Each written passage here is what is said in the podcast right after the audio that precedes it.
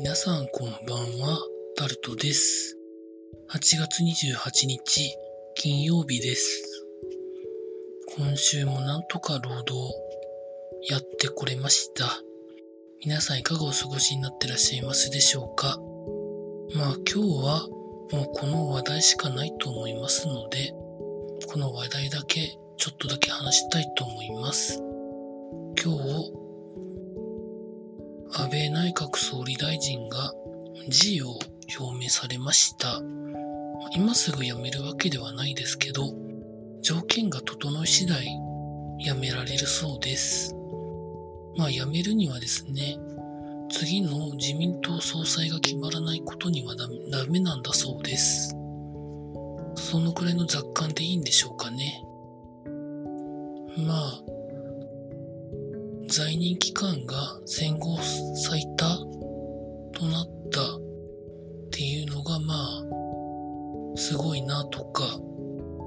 それだけ在任期間が長い中で、まあいろんなことをやってこられましたが、まあ、私的には評価できることと評価できないことがあるとするならば、評価できないことがだいたい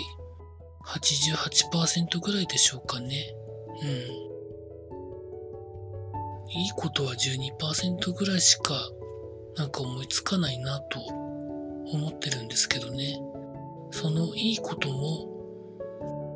国民の側の犠牲があまりにも大きかったかなというふうな感じを思ってるところです。より具体的なことには言及しませんけど、まあなかなか、なんでかな、なんか、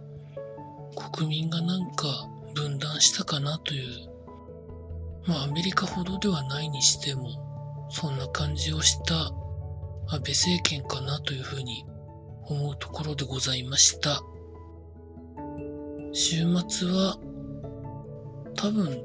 土曜日か日曜日どちらかに多分出かけると思います。以上タルトでございました。